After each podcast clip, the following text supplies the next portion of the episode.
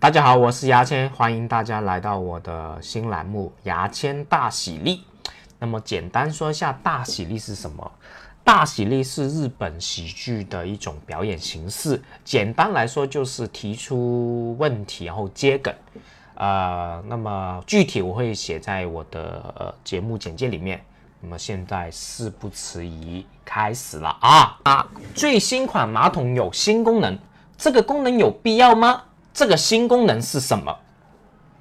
可以变成洗衣机使用。最新款马桶有新功能，这个功能有必要吗？这个新功能是什么？对便便称重。最新款马桶有新功能，这个功能有必要吗？这个新功能是什么？记录上厕所的时间并建立排行榜，与好友一起 PK。最新款马桶有新功能，这个功能有必要吗？这个新功能是什么？小便的时候它会吹口哨。最新款马桶有新功能，这个功能有必要吗？这个新功能是什么？可以矫正坐姿。最新款马桶有新功能，这个功能有必要吗？这个新功能是什么？冲水的时候会出现打饱嗝的声音。